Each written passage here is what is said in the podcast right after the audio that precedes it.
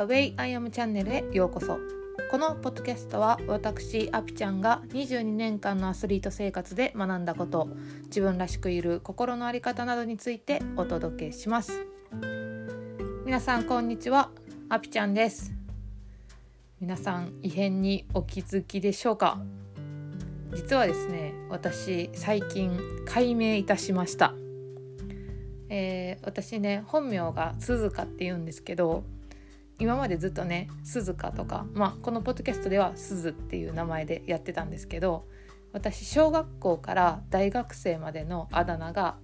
アピっていうあだ名なんですね。でそのアピちゃんの方がね覚えてもらえるんじゃないかって思ってちょっとこれからチャレンジしてみようと思います。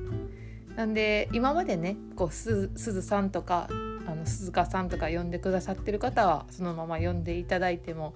結構ですし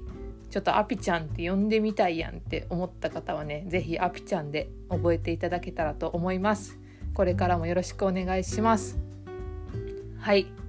えーと昨日の日曜日はですねもう他人の目を気にするのはやめませんかっていう自分軸で生きることについての対談セミナーを上田修平さんという方とやってきました。で約40名の方とね一緒に日曜日の朝から自分軸で生きるっていうことについて本当に一緒に考えたんですけど皆さんね本当に積極的にチャットとか質問とかしていただいてめちゃくちゃ有意義で有意義で楽しい時間になりました。本当にご参加いただいた皆さんねありがとうございました。今日はそのセミナーで学んだことをテーマにしたいと思います。今日のポッドキャストのテーマは決めつけたらあかんというお話をしたいと思います。でこれはですね一つの質問をいただいてたんですね。でそれはセミナーでお答えさせていただいたんですけどそこからちょっと私が自分の中で自分の学びに変えたことをシェアしたしていきたいと思います。でまずね質問がえっと私は公立高校の教員を目指していますと。現在は中学校で学習支援員として教育現場に関わっていますが中学生と高校生のギャップを想像して悩んでいます。高校生になると自分の価値観や考え方が成熟し始めてなかなか教員の言葉が届かないことが多いのではないかと思います価値観や考え方がある程度成熟した方に何かメッセージを伝える時に気をつけていることはありますか？っていう質問だったんですね。でその高校生と中学生にすごくギャップを感じていると。で自分は高校生の先生になりたいんだけど今はね中学生に関わってるからいざ先生になった時に高校生と関われるのかっていう不安があったみたいなんですね。でこれ私自分はね全く真逆のことを思っていて私大学で働いていた経験があって大学生とよく喋ってたんですよね。で大学生ってもちろん自分の価値観もあって考え方もしっかりしているしすごく深いところまでディスカッションできるんですよ。でそれ私めちゃくちゃ面白いなって思っていてで今は本当に3歳ぐらいから高校生までにね運動を教えているんですけど小学生とかと触れ合う時に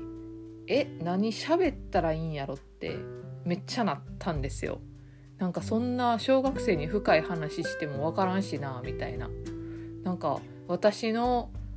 あの長所を生かされへんな小学生やったらとかって思ってたんですよね。でも今その子供に運動を指導し始めて2年経って思うことはなんか小学生とか大学生とかって関係ないなって思うんですよね。もちろん小学生と会話する時はあのボキャブリボキャブラリーの数とか言葉とかはね簡単にしたりとかはするんですけど結局は私の中にあるあなたはあなたのままでいいんですよっていう思いが伝わるような会話をね自分が勝手にいつの間にかやってるんですよね。でそれは小学生であろうと中学生であろうと大学生であろうとやっぱり伝わるものっていうのは伝わるんやなっていうのを感じていますだからどの、ね、年代がどうやからとかっていうのは全くその決めつけることは必要ないなっていうふうに感じたんですよね。うん、自分で勝手にこの年代には話通りやすいとか、えっと、この年代はちょっと自分の意見通らへんなみたいな、えっと、住み分けをしてしまってる。でも実際は自分が伝えたいことが固まればえー、その住み分けっていうのは必要ないんじゃないかなっていうふうに思います。うん、あとはねこの質問さっきあったんですけど、まあ、価値観とか考え方が成熟してる方と接する時にどうしますかっていう質問はやっぱり相手ありきのものなのでまずは相手との信頼関係を築くために私やったら人の話をまず聞くなっていうふうに思いましたね。自分が何か伝えたいっていうよりかはまず相手がどう考えてるのかとかあの私っていう人間が安心安全な人なんですよっていうことを知ってもらうために話を聞くっていうことをやるなっていうふうに思いました。はい。ちょっとこれ質問答えたんで今あのちょっと話とはずれたんですけどあの本当に年代とかもそうですし例えばえーと、めちゃくちゃ質問してくれる人とそうじゃない人がいた時にね質問してくれる人が勉強熱心って自分が思っていたらやっぱり質問してくれない人のへの評価っていうのは低くなると思うんですよね。でもそれってその質問してない人はこう自分の中で進んでいるかもしれないからあの自分の中での方程式を強く作りすぎるとあの自分を苦しめるのかなっていうふうに思います。うん、はい。なんでこう何でもやっぱり決めつけるっていうのは自分を苦しめる要因になるかなって思うので今日はねそのことをシェアさせていただきました。今日のポッドキャストのテーマは決めつけたらあかんというお話でした。え皆さんもねなんか自分でそういえばこれ決めつけてんなみたいなのあったらねあのぜひ書き出してみてください。ノートとかに。自分で気づくだけで結構楽になるのでね。はい。今日はそんな感じで終わります、えー、今日も聞いていただいてありがとうございました、えー、このポッドキャストの感想や質問は LINE 公式で受け付けています。また概要欄に URL を貼っていますのでお友達登録よろしくお願いします。では皆さん今週も素敵な1週間をお過ごしください。